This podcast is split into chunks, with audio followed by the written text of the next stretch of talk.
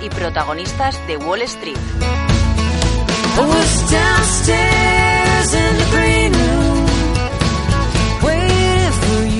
Como tenemos semana trepidante en Wall Street con tantísimos resultados empresariales y de, nuevo con Janet Yellen compareciendo ante la Comisión Bancaria del Senado, hemos dicho, ¿a quién podemos llamar? Alexis Ortega, de Finagentes Gestión, buenos días. ¿Qué tal, Ana? Muy buenos días. Arrancamos semana mirando a las empresas, ya lo hacíamos el viernes con Wells Fargo y parece que tenemos avalancha de resultados que no sé si terminarán de convencer a los índices o volverán los temores también sobre algo que hemos estado hablando usted y yo mucho en este programa, eso de que la excusa del tiempo vale muy muy bien para los ascensores, pero parece que ya queda un poco lejos. Sí, sí, la verdad es que en el fondo el mercado esperará un poco a, ver los beneficios empresariales, a ver qué tal salen. Lo único que pasa es que, claro, estamos hablando de, pues de, de un mercado alcista y la verdad es que muchas veces, a veces confundimos realmente lo que es realmente un mercado alcista. Es decir, si yo me compro un zapato de talla 50, no necesariamente tengo un pie grande solamente será correcto si al ponerme el zapato es cómodo. ¿Qué quiero decir con eso? Que necesariamente unos precios de las acciones subiendo no es realmente un mercado alcista, es el síntoma de un mercado alcista. Un mercado alcista realmente es un mercado con una economía con crecimiento económico, con aumento de la productividad, con una buena situación del mercado laboral, con unos incrementos de la renta disponible de las personas y unos beneficios empresariales que no están puestos en duda por una contabilidad que como mínimo podríamos decir que es creativa. Por lo tanto, si no tenemos todos estos componentes, tener un mercado que sencillamente sube porque sencillamente aumenta el precio no es más que una ilusión más de este mercado que tenemos ahora y por lo tanto de alguna manera esa diferencia entre lo que es la realidad que está sustentado por los parámetros que yo le he comentado y una ficción que está sustentado solamente por una política hiperactiva de los bancos centrales y aumentando liquidez tendrá que cerrarse en algún momento.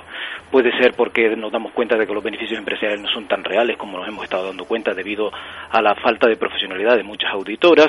Puede ser que realmente nos demos cuenta de que a pesar de una tasa de paro del 6,1% en Estados Unidos, pues prácticamente el 15% de la población sigue todavía viviendo de food stamps y prácticamente la tasa de actividad está en los mínimos históricos y el empleo sobre población también está, bueno, mínimos históricos no, mínimos de los años 80, perdón. Y el, empleo, también el porcentaje de empleo sobre población también está exactamente igual eh, que en los años 80, que el crecimiento económico hemos tenido una sorpresa muy fuerte en el primer trimestre que no se puede atribuir toda a un problema puramente climatológico, a una productividad descendente y a unos tipos de interés artificiales. Por lo tanto, de alguna manera algo tendrá que suceder para que la realidad y la ficción se cierren. Y generalmente me temo que es la ficción la que se acerca a la realidad, no la realidad a la ficción. ¿Y podrá ayudar ese libro beige de la FED o es un aliciente más que el mercado no sé si desoye o... Mm, no lo sé, el libro beige de alguna manera mm, funciona como el libro o el manual de los FONCs en el sentido de que es el análisis que hacen cada uno de, los de las, vamos a decir, de los bancos centrales regionales de Estados Unidos sobre cuál es la situación en cada una de sus zonas, etcétera. Lo único que pasa es que de alguna manera yo creo que tenemos demasiada fe en la capacidad de una serie de personas sentadas en una mesa para adivinar qué es lo que realmente está pasando. Eso no es economía y desde luego eso no se parece en nada a una economía capitalista que desde luego habla de la incapacidad de un grupito de personas de decidirlo todo, sino que realmente se hace por una actividad colaborativa de muchas personas y que determinan entre ellos y sus interacciones no impositivas, obviamente, determinar cómo está la situación real de la economía el Base como muchos de los minus que nos han venido diciendo aquí, pues nos trasladarán la idea de que la economía sigue recuperando, pero y que hay un mercado laboral que está muy bien, que es un 6,1% y tal, pero al final también irán a una tontería de decir que aunque todo está, está muy bien, todo está muy mal y hay que mantener los tipos de interés bajos durante muchísimo tiempo. Fíjese que es curioso porque, por ejemplo, el Bundesbank está exigiendo subida de tipo de interés en Alemania en este momento. En este fin de semana, el presidente del Bundesbank nos ha estado comentando que los tipos de interés son demasiado bajos en Alemania para la situación y, sin embargo, una economía que se nos dice que va muchísimo mejor no puede soportar subidas de tipo de interés y tenemos que además decirnos que la posponemos pues para el 2015 o para el 2016 como si eso fuera la semana que viene, cuando prácticamente un banco central nunca se ha comprometido a una estrategia de tipo de interés a tan largo plazo.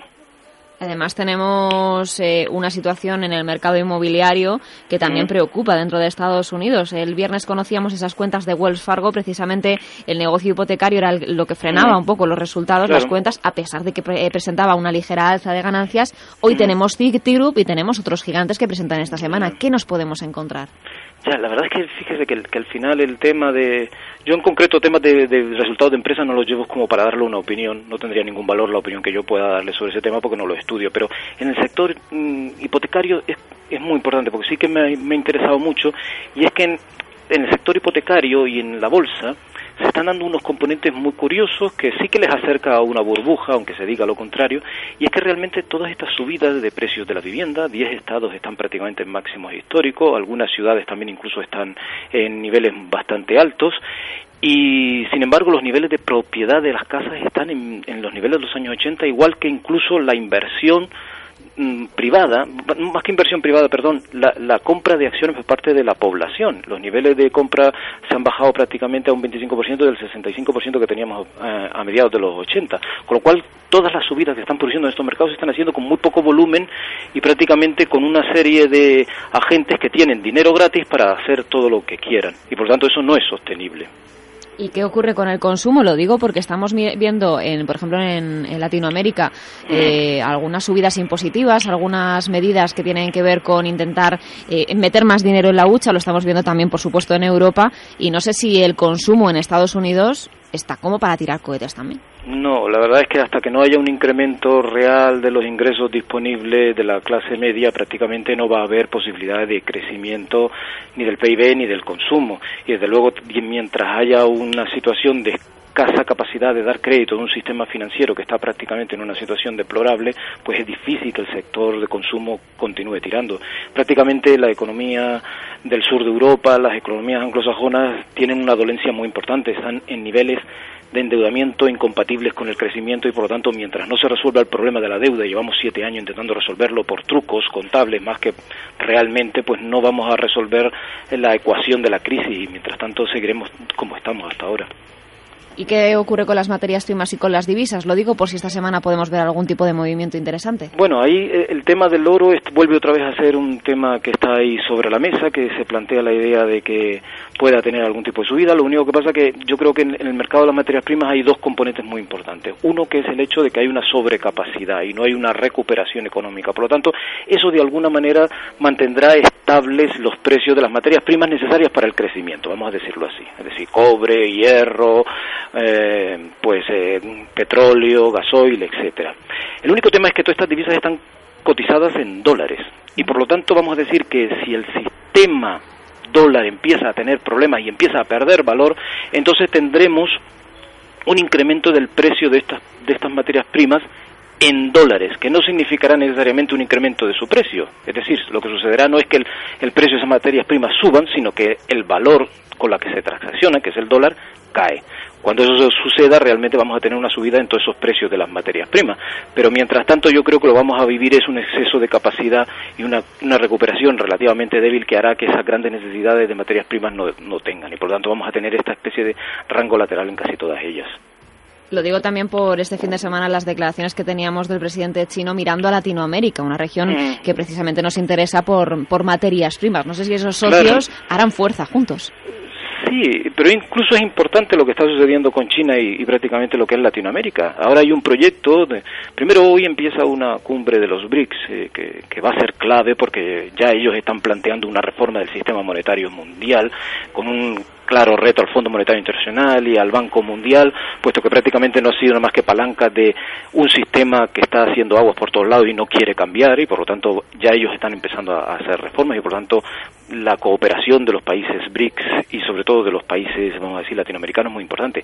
Y un segundo tema que quizás ha pasado muy desapercibido y es que hay en estos momentos un proyecto en Nicaragua para la creación de un canal muy similar al de, al de Panamá, pero obviamente con una mayor capacidad de, entrada de barco mucho más ancho, con mayor posibilidades de tráfico, que estará a, finales de esta década, pues posiblemente estará ya puesto en marcha y que de alguna manera está patrocinado por China, con el claro interés de China de, de acceder más rápidamente a unos mercados que están en la costa atlántica de, de Latinoamérica, como son Brasil, como son eh, Venezuela para, la, para las necesidades de petróleo y de materias primas que va a necesitar todavía esa economía y sobre todo Argentina pues estaremos muy vigilantes a esa cumbre que comienza, ese proyecto que, tendrá que continuar. Alexis Ortega, una semana cargada de datos empresariales, así que vamos a ver por dónde giran las tornas. Ok, gracias. Hasta la próxima.